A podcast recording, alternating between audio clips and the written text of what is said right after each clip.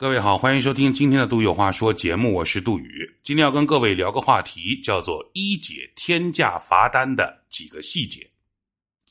有一个副标题啊，公众号里写着呢，叫“董海峰致歉信，真正想说的”。今天简单点开门见山，我们来说一说一解天价罚单的这个事儿。直播带货这个事儿，收入来源它有两个，第一个叫坑位费。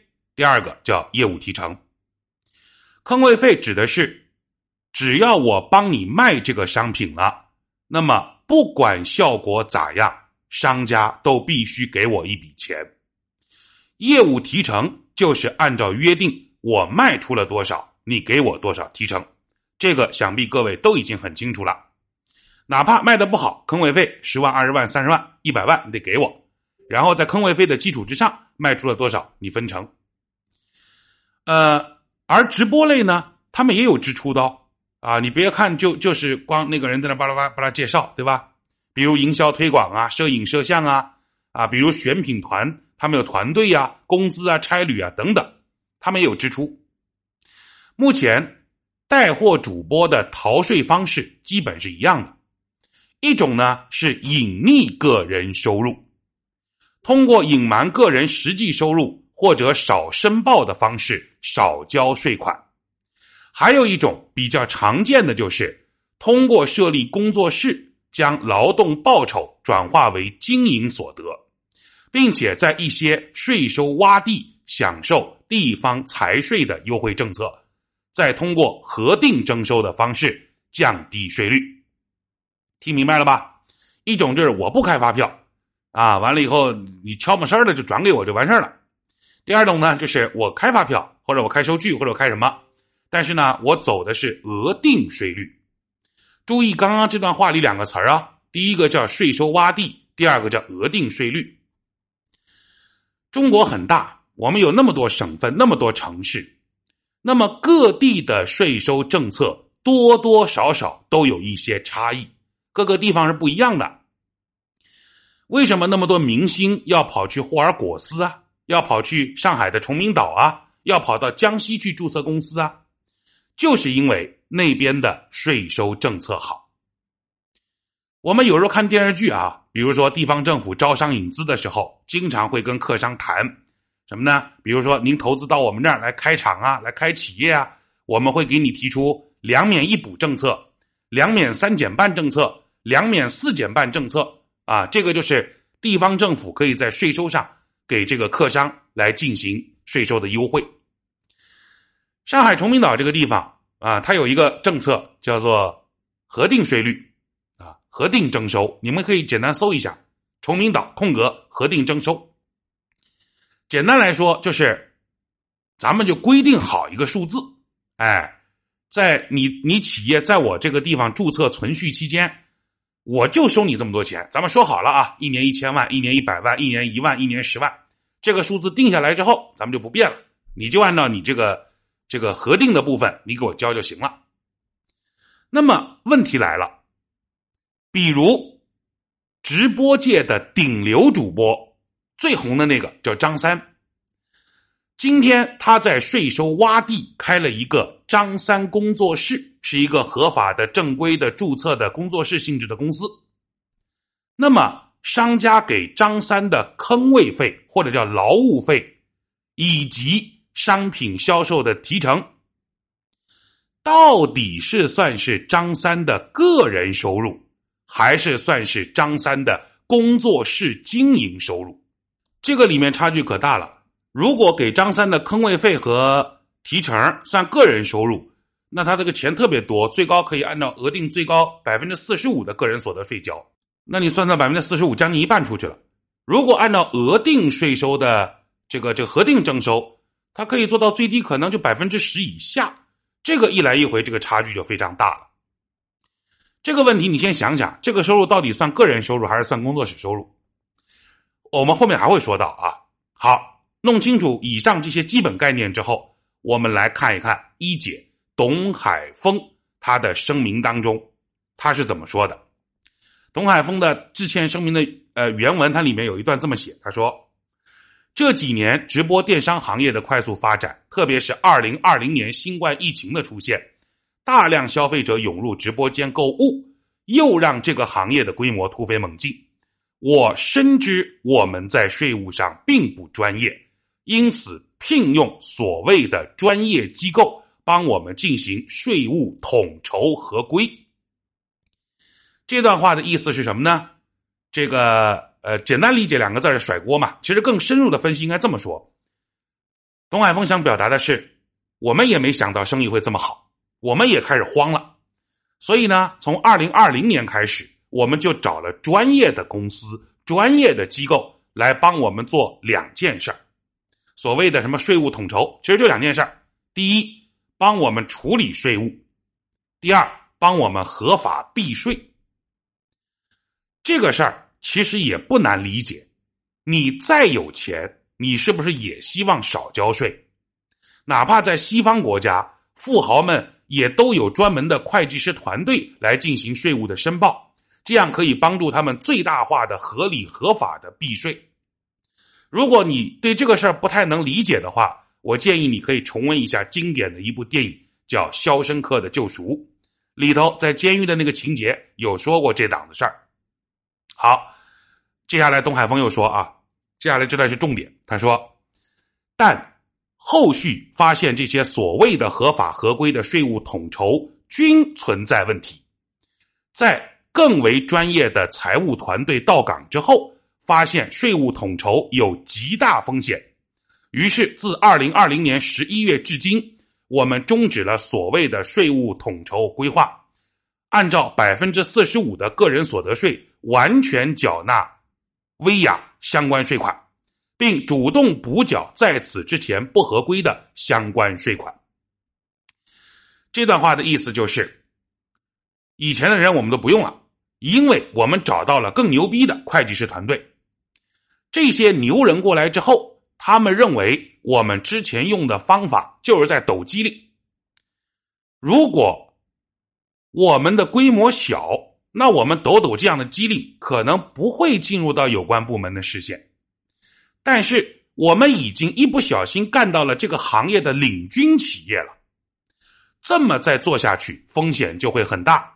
所以，从去年十一月份开始，我们就已经已经干嘛呢？重视我们企业的合法合规性。他们已经在开始做这个事儿了，把企业的合法合规要要要要做到百分之百没问题。这样的操作有两种目的：第一种怕出事儿；第二种也有可能他们有更深层次的考虑。比如未来在商业上的拓展、并购、上市等等一系列操作啊，也必须要合法合规吗？这次对于一姐的处罚，根据根据杭州税务局的公开数据显示，查实偷逃税款的总数是七点零三亿，黄威配合主动补缴五亿，占查实逃脱税款的百分之七十八，同时主动报告少缴税款零点三一亿。对这一部分处零点六倍罚款，共计三点一九亿；隐匿收入偷税并且主动补缴的零点二七亿，处四倍，计一点零九亿；虚构业务转换收入性质而偷逃少交的一点一六亿，较隐匿收入不申报行为处一倍罚款，共计一点一六亿。几项合计再加上滞纳金，一共是十三点四一亿。这段话大家都已经看了很多遍了。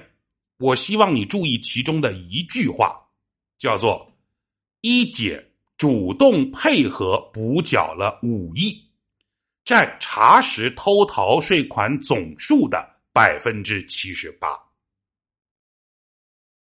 这个话其实很有意思。我们用正常人的思维，我问大家两个问题：第一，如果你是一姐。你已经做到了这个体量了，你会不会聘请非常非常专业的财税团队或者叫会计师团队？我相信答案是肯定的。第二，你觉得为了合法合规，他补缴了五个亿的税款，这个是之前呢主动补缴的，就没没查我的时候啊，或者没曝光出来的时候，我主动补缴了五个亿。他为什么要交交这个五个亿啊？也不是小钱呢，就是为了合法合规嘛。那么他为了合法合规，他既然都已经交了五个亿了，他还在不在乎多交二点零三个亿啊？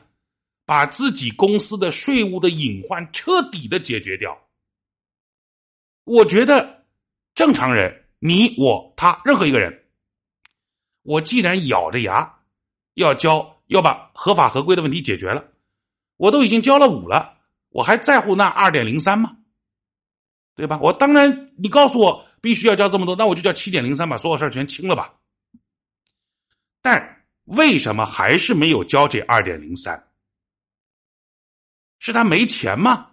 不是啊，他那么风光的时候，我觉得他问问问供应商，问他的亲朋好友借都能借到这么多吧。唯一可能的解释只有一个，就是一姐的专业的财税团队认为。剩下的这二点零三亿，并不能算作偷税漏税，但是这次给他算了，这才是问题的核心啊！其实这个问题到现在为止也是个模糊地带。记得我前面留下的那个问题吗？张三他的带货，这个这个这个主播的收入，到底算他主播个人的收入，还是应该算作他这个？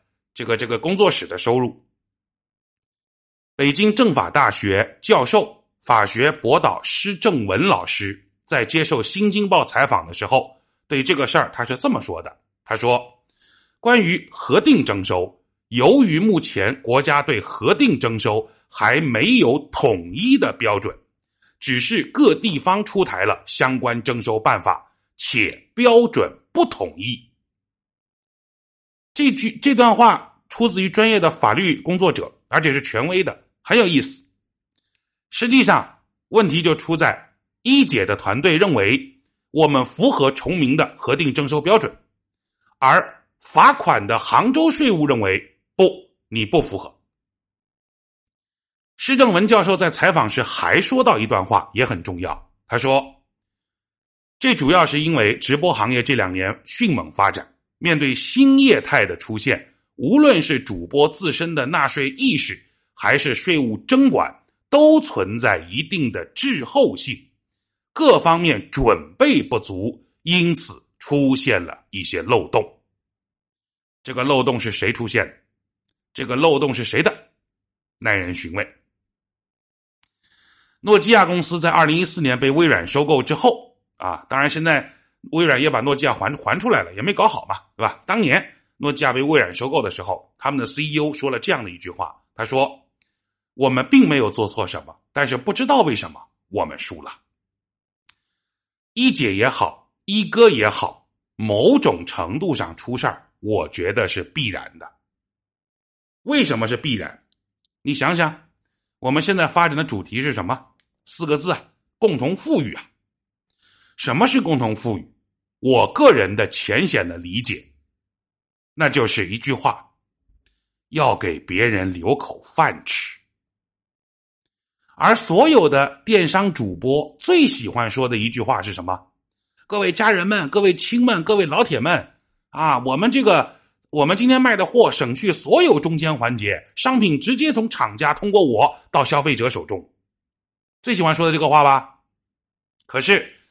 你要让头部主播帮你说出这个话，综合来看，坑位费、提成乱七八糟加起来，你要给到这个商品售价的百分之三十到四十的提成给到头部主播啊，这还只是大品牌，你要小品牌名不见经传的，你给这个钱人家还不要，或者人家要的更多，百分之三四十啊。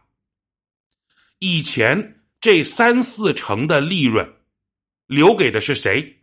省级批发商、市级批发商、县级批发商、小卖部啊，一层一层下来，就这么多利润，留给的是中间诸多的经销环节。